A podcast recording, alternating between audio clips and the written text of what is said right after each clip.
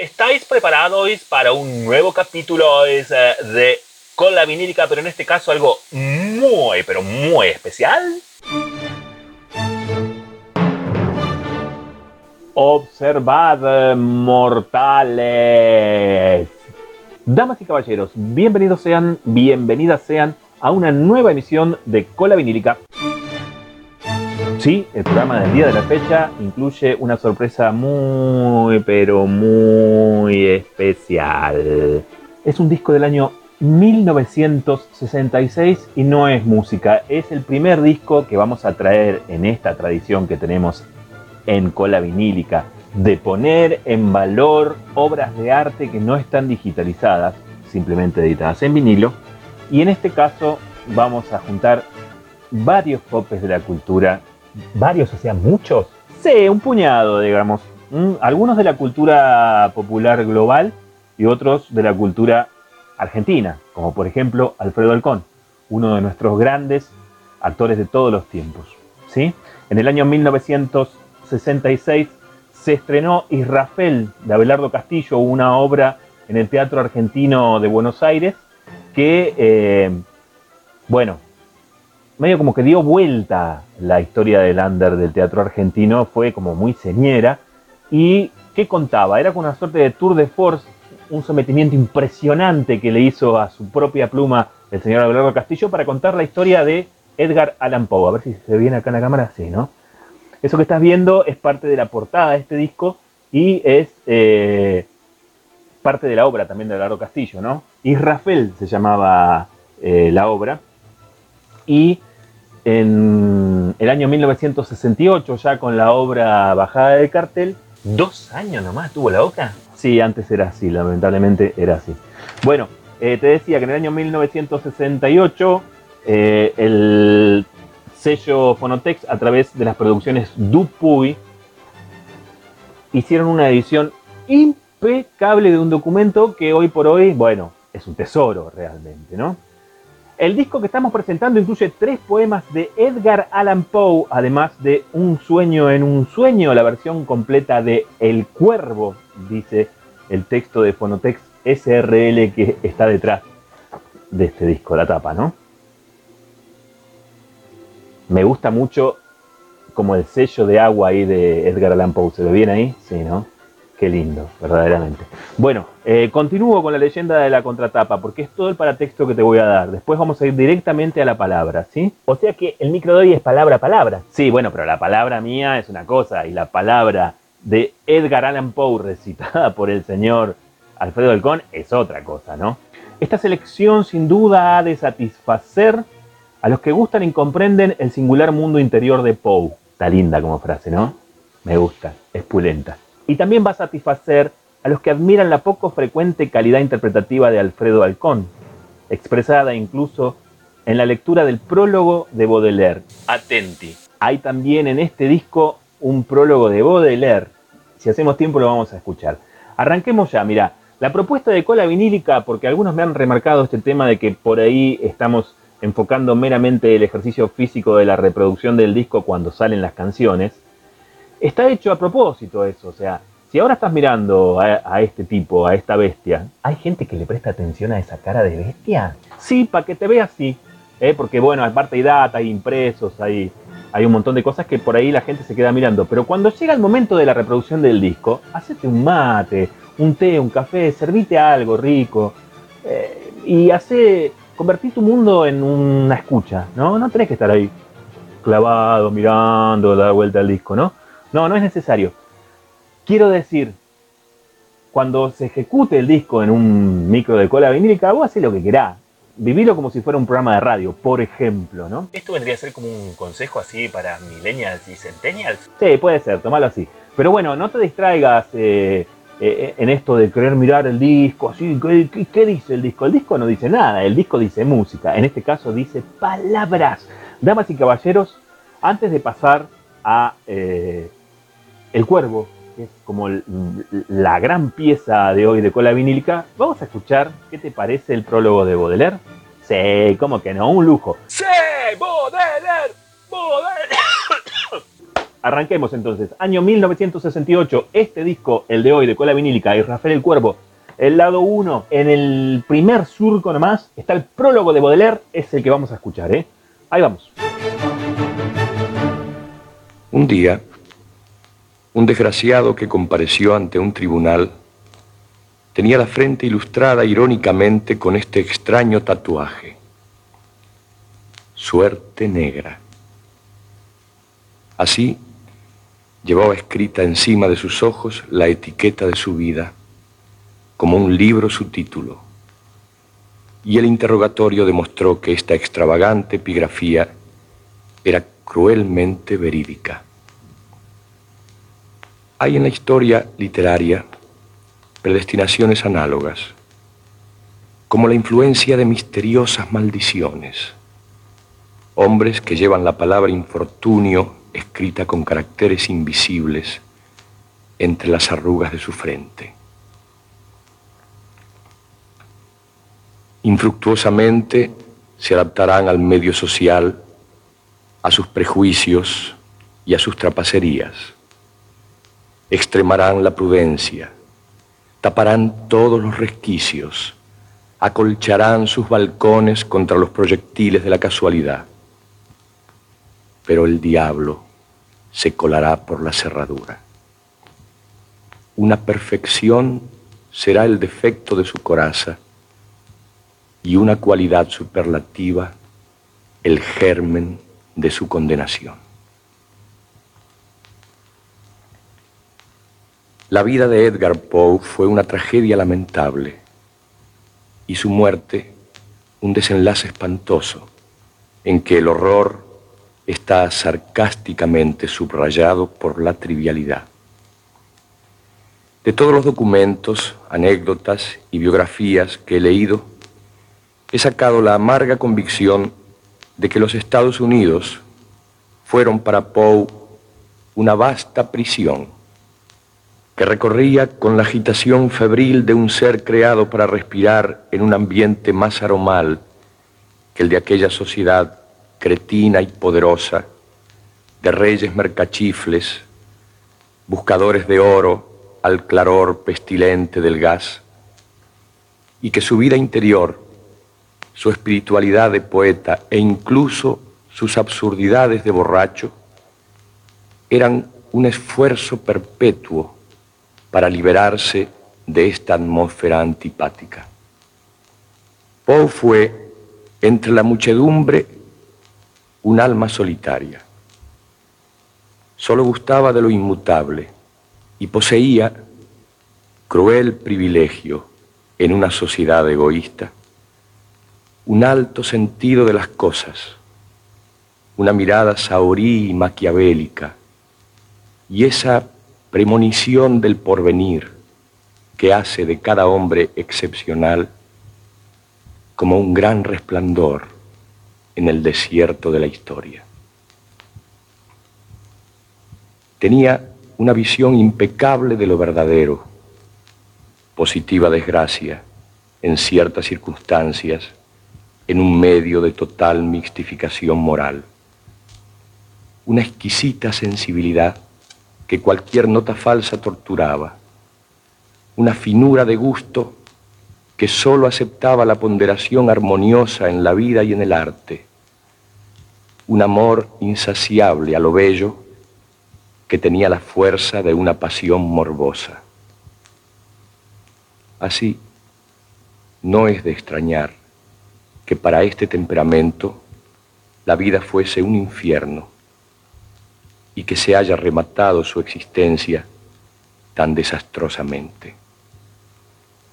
Lo raro es que haya podido durar tanto.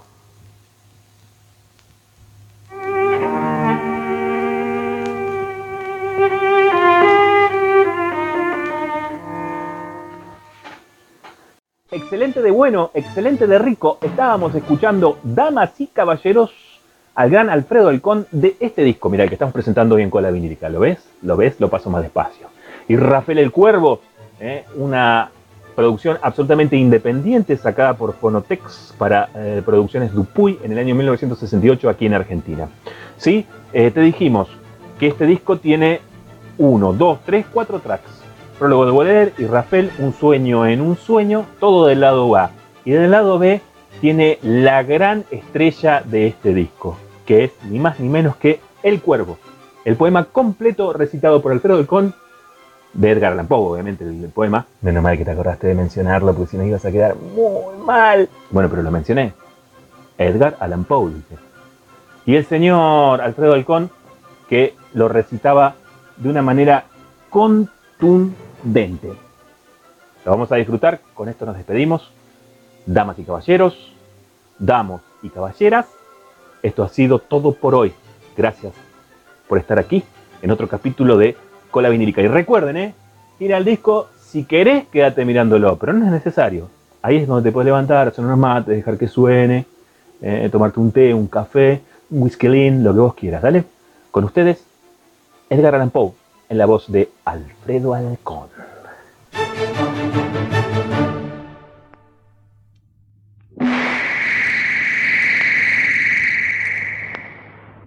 Una fosca medianoche, cuando en tristes reflexiones sobre más de un raro infolio de olvidados cronicones inclinaba soñoliento la cabeza,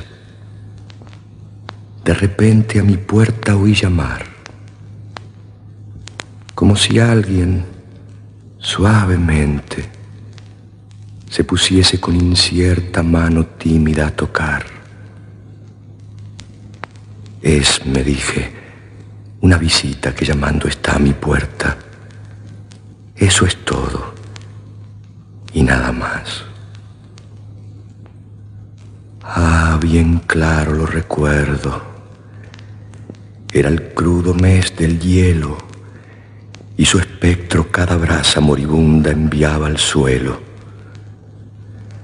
Cuán ansioso el nuevo día deseaba en la lectura procurando en vano hallar tregua a la honda desventura de la muerte de Leonora, la radiante, la sin par virgen pura, a quien Leonora los querubes llaman ora, ya sin nombre, nunca más.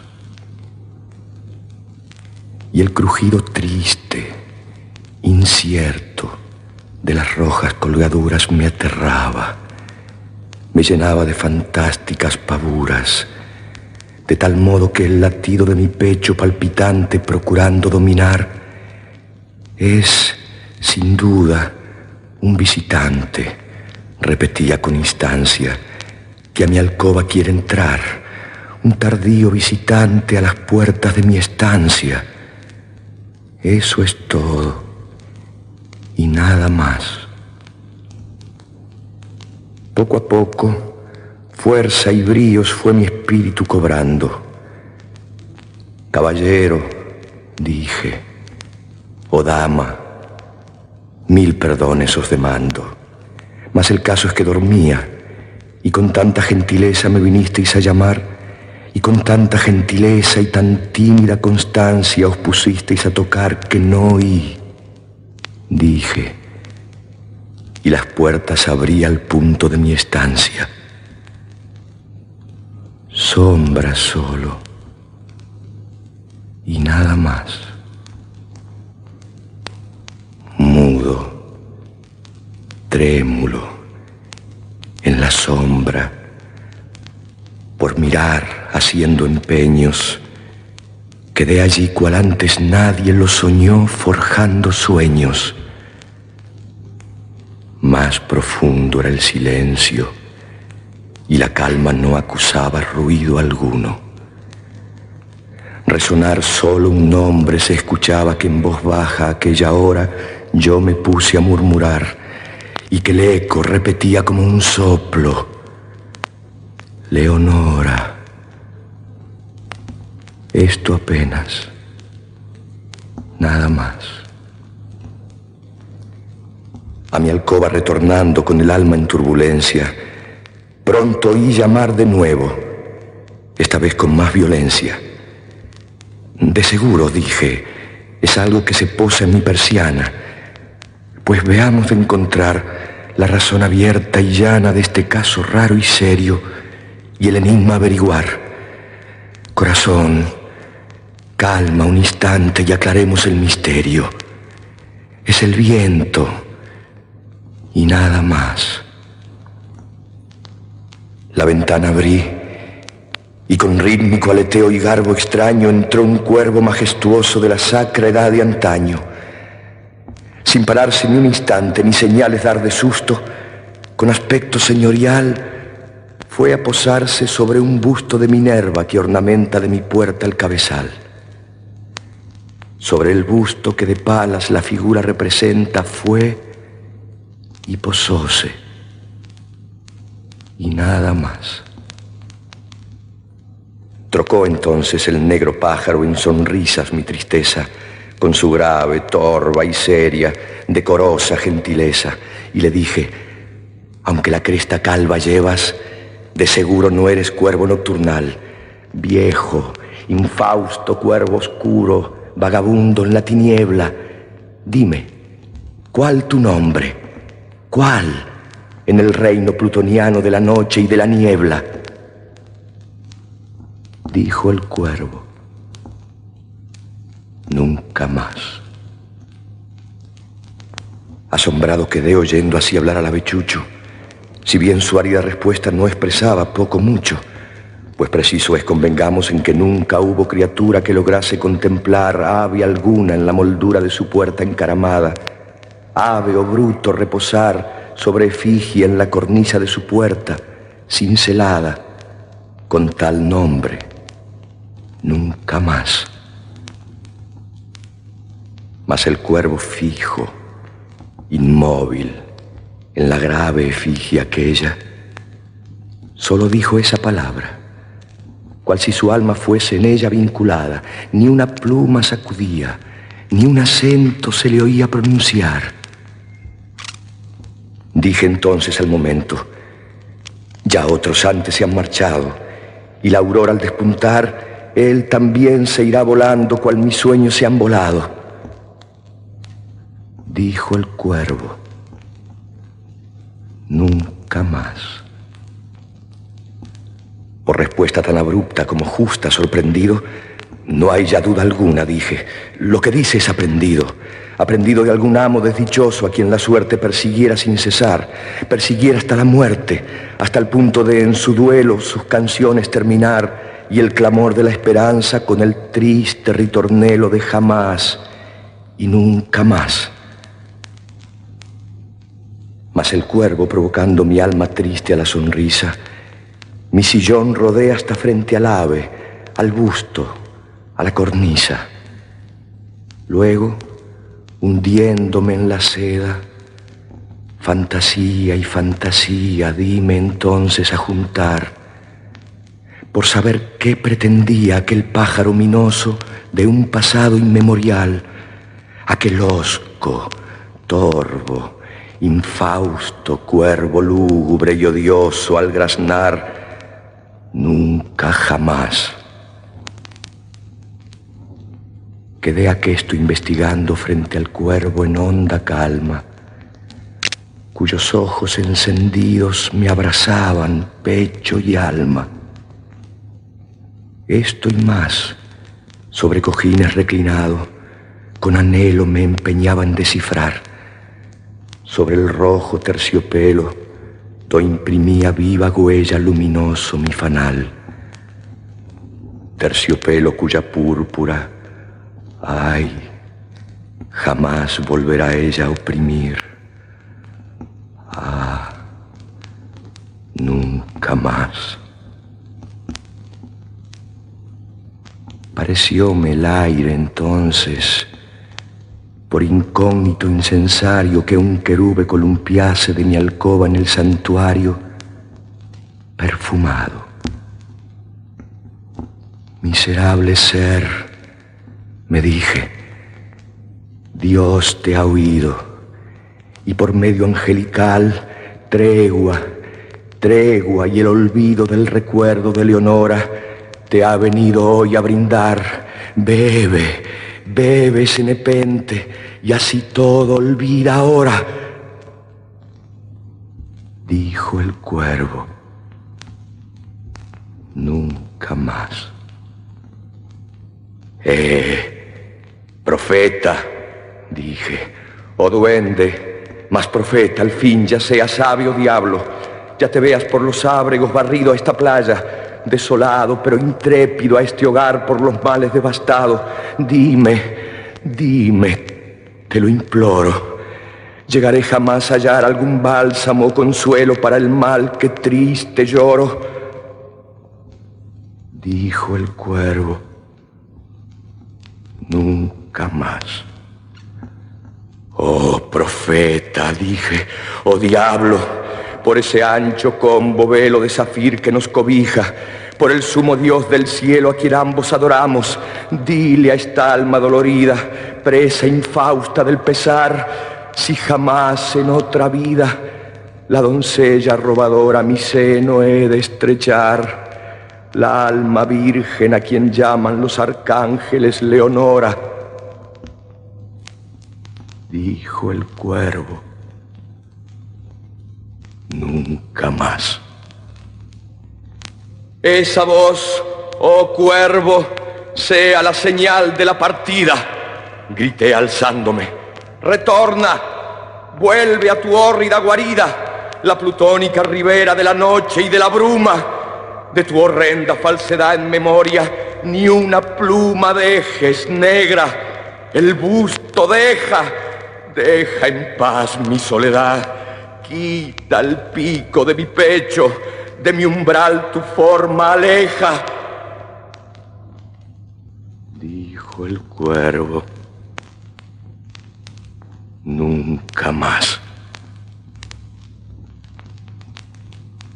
Y aún el cuervo inmóvil, fijo, sigue fijo en la escultura sobre el busto que ornamenta de mi puerta la moldura.